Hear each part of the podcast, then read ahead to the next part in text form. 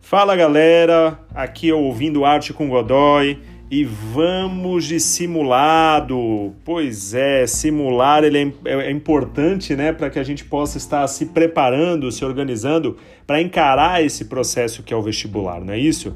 Então agora eu quero discutir com vocês cinco questões que apareceram aí nesse simulado, nesse quarto simulado aí do Colégio Amadeus e a gente tem ali algumas questões que realmente simulam uma condição que você pode encontrar na tua prova daqui a pouquinho, né? Uma das questões é uma questão de arte contemporânea, um tanto quanto difícil. arte contemporânea é uma temática bem cobrada, bem trabalhada no vestibular, então fiquem atentos a isso.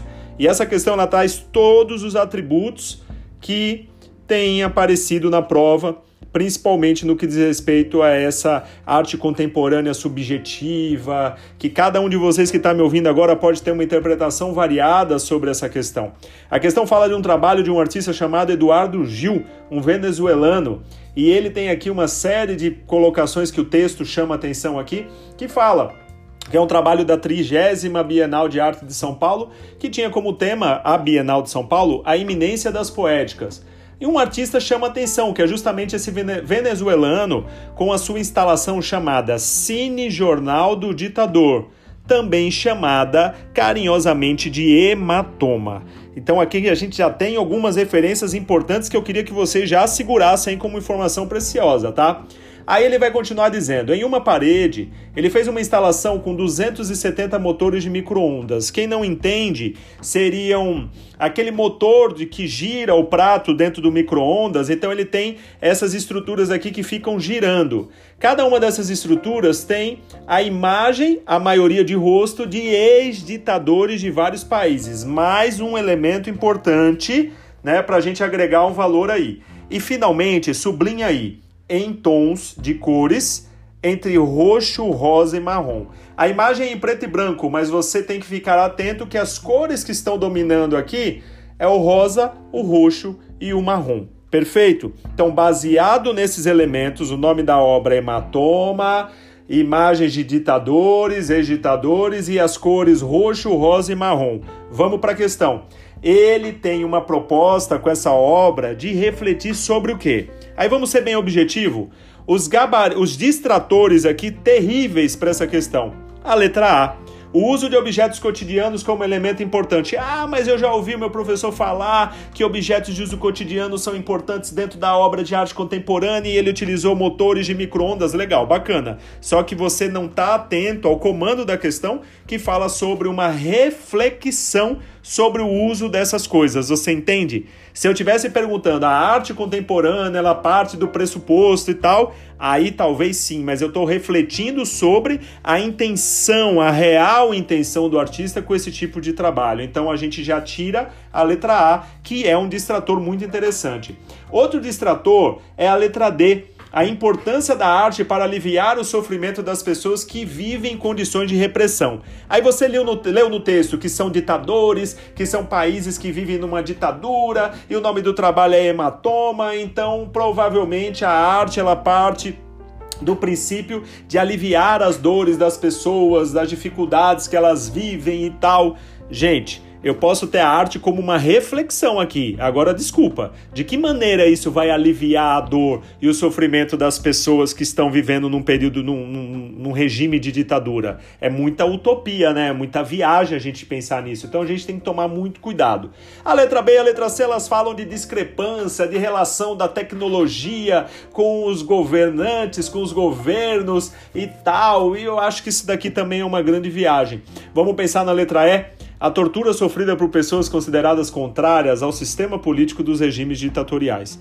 Então, na verdade, por mais que seja duro, doloroso, difícil para nós entendermos, o candidato sempre fica com muita raiva dessas questões de arte contemporânea, mas se a gente juntar ditadura, hematoma, roxo, rosa, marrom, que trazem essa sensação de cores que refletem esses hematomas, essas pancadas que as pessoas sofrem, aí por dedução, por interpretação, que eu entendo e respeito, que é muito minuciosa, é muito particular às vezes, aí você vai para a letra E tranquilamente. Você entendeu a dificuldade das questões de arte contemporânea, como elas podem se apresentar na sua prova?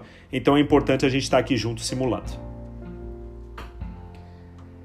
Eu tenho uma outra questão aqui para a gente discutir, e essa questão aqui é sobre o caipira picando fumo do Almeida Júnior. O Capira Picando Fumo aparece aqui a obra do Almeida Júnior, um importante artista ali do, do um academicista brasileiro importante e tal, paulista ali da cidade de Itu, né, que representou o interior, o dia a dia, o cotidiano das pessoas. E aí vem um texto 2 que fala sobre o Caipira Picando Fumo, que é uma das importantes obras dele, que ele foi um dos responsáveis por introduzir o homem brasileiro na pintura. Ele é considerado, anotem aí, pessoal, o mais brasileiro dos pintores do século XIX. Por quê? Por que, Godoy? Porque ele está trabalhando em cima da ideia de uma representação do dia a dia, do cotidiano do povo brasileiro, coisa que outros artistas não faziam. Ficavam muito preocupados com essa coisa da pintura histórica, de registros gloriosos, de governantes, mas o povo simples, o trabalhador, o dia a dia do cotidiano, simples de uma cidade de interior, é um caipira sentado na frente da sua casa preparando um cigarrinho ali para fumar. Aí o texto fala. Uh, o retrato da atmosfera, o enunciado, e do ser humano em sua essência inspirou vários artistas, entre eles um brasileiro, Paulista Almeida Júnior. Com base nas temáticas, olha aí, e na escolha de cores por parte do pintor, podemos dizer que sua obra tem relação com qual movimento, gente? O movimento expressionista, você lembra lá, quando eu olho para a obra do Almeida Júnior e lembro do quadro de Edvard Munch, norueguês, O Grito, tem relação? Aí você já percebe, opa, Godoy, não tem absolutamente nada a ver e elimina.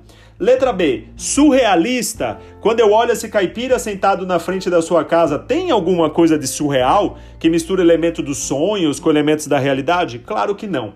Letra C, neoclassicista. Opa, olha o perigo aqui, o distrator. O neoclassicismo, tra... neoclassicista, o neoclassicismo traz realmente uma das vertentes com qual o Almeida Júnior vai ser qualificado, vai ser identificado muitas vezes. O artista ele se trabalha, ele trabalha dentro de um rigor formal, um detalhamento técnico, sim, com certeza. Tem uma herança academicista aqui, neoclassicista academicista, dentro do trabalho do nosso querido Almeida Júnior. Agora, vamos pensar que aqui o texto continua dizendo, sem esquecer a idealização dos personagens retratados. O nosso caipira picando fumo é uma figura idealizada?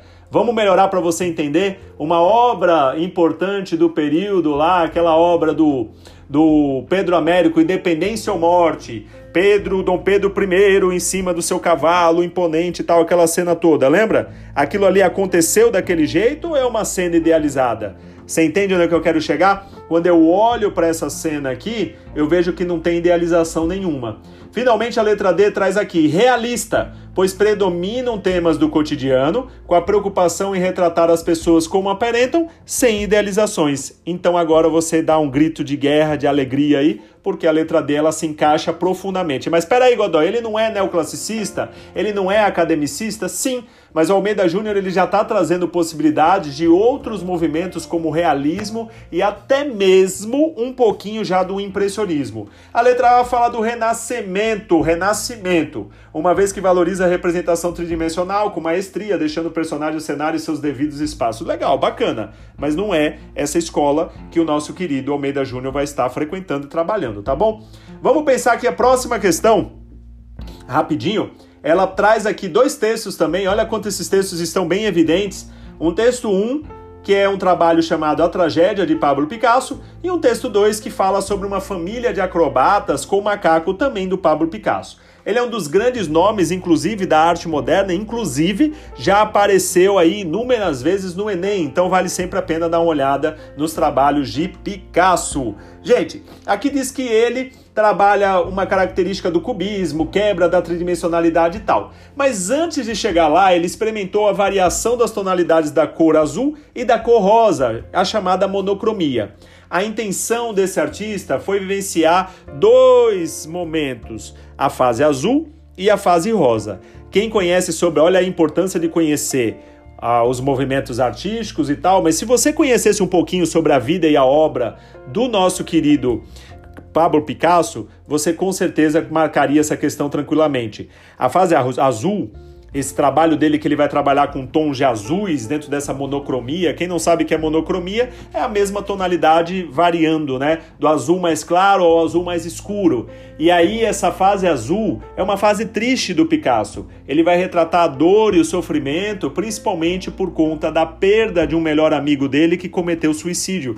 Então ele vai estar trabalhando a melancolia, o estado de espírito dele de tristeza, de sofrimento, principalmente por conta disso. E aí a gente vê que os personagens geralmente são mendigos, pedintes e tal. Alguém poderia perguntar, Godoy, essa obra é cubista? Ainda não. Essa obra ainda está numa pegada talvez até mais expressionista, né? Mas por conta dessa coisa dos estados de espírito, né? A ideia de um sentimento que está sendo despertado, tá bom?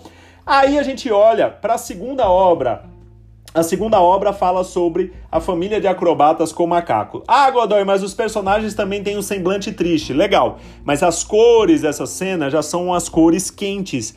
Diferentemente das cores frias como o azul lá, agora ele vai trabalhar tons como rosa, laranja, amarelo, vermelho, tons terrosos. Diz a lenda que ele se apaixona mais uma vez por uma bailarina russa chamada Olga, e ele também vai ter contato com os artistas de circo, e isso traz para ele, de certa forma, uma felicidade, um novo olhar sobre a vida.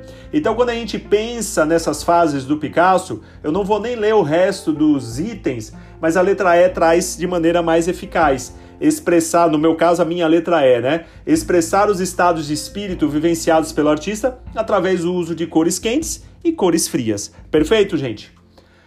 A outra questão a, fala sobre arte barroca no Brasil. E essa arte barroca tem um texto 1 do nosso Gregório de Matos, que fala: Pequei, Senhor, mas não porque hei pecado. Da vossa alta clemência me despido, por porque quanto mais tenho delinquido, vos tenho a perdoar mais empenhado.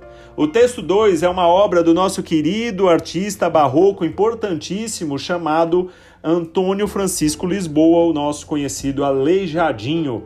Durante o período colonial brasileiro, formas artísticas populares eruditas foram desenvolvidas. Foram assim nos demais aspectos da vida cotidiana, marcadas por influência do que, Godoy? Da religiosidade. Nesse sentido, com base na análise da presença da religiosidade na obra de Gregório de Matos e da Aleijadinho, então ele está dizendo aqui: existe uma religiosidade no texto do Gregório de Matos, existe uma religiosidade na obra do Aleijadinho. Então é possível, com base nisso, inferir sobre. As obras são modelos da arte barroca. Quem não sabe, quem não lembra, literatura barroca né, uma literatura barroca e uma obra de arte né, barroca estão sendo evidenciados aqui de uma maneira geral. Essa coisa do, do, do dramático, essa coisa do claro escuro, essa coisa da, da temática religiosa, essa coisa dessa dualidade, essa briga, essa crise existencial entre céu, inferno, entre o espiritual e as coisas da carne. Então esse é um elemento muito forte que vai aparecer. Para para pensar nesse Cristo carregando a cruz, que vai estar vivendo um momento extremamente espiritual, mas ao mesmo tempo extremamente, um momento extremamente doloroso a nível de carne, carnal, as dores que Cristo vai sofrer nesse corpo. Então, é justamente essa a cruz que cada um deve carregar consigo todos os dias, né? Então a gente vê que são modelos da arte barroca, uma vez que se inspiraram na temática cristã do que em elementos oriundos da mitologia greco-romana que os renascentistas fizeram com uma maneira mais profunda, né? Os classicistas, né? Ah, os demais textos, os demais itens, desculpa, vão falar aqui coisas que talvez não tenham, não tenham absolutamente nada. Deixa eu ver se eu tenho aqui algum distrator. O poema expressa o sentimento de um pecador que, embora creia em Deus, não tem certeza de que obterá o perdão, o perdão divino. Legal, bacana, mas vamos pensar que.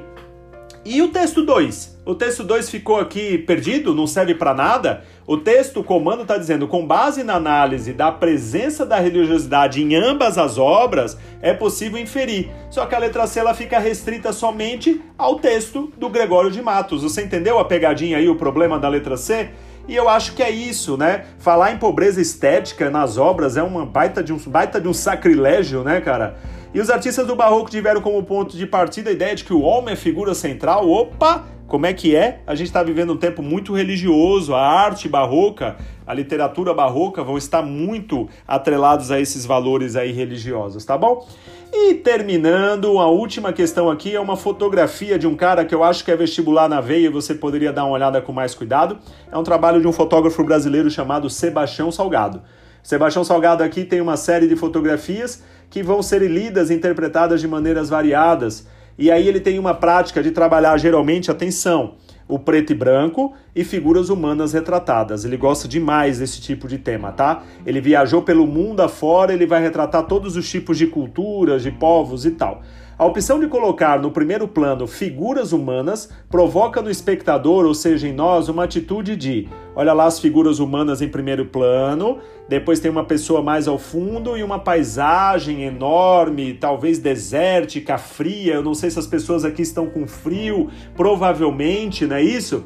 E aí. Ah, qual é a atitude que ele quer despertar? Uma admiração pela beleza do cenário? Claro que não uma surpresa pelo jogo de luz e sombra. O preto e branco é muito legal porque vai reforçar essa ideia do claro escuro e tal de uma maneira bem interessante, esse jogo de luz e sombra, né? Mas não é essa a proposta, tá? Questionamento sobre a hostilidade da natureza. Aí aquele mais desavisado, aquele mais desatento pode ser levado pela letra C, né? O homem aqui ele tá sofrendo com frio, com calor, provavelmente é com frio aqui, não é isso?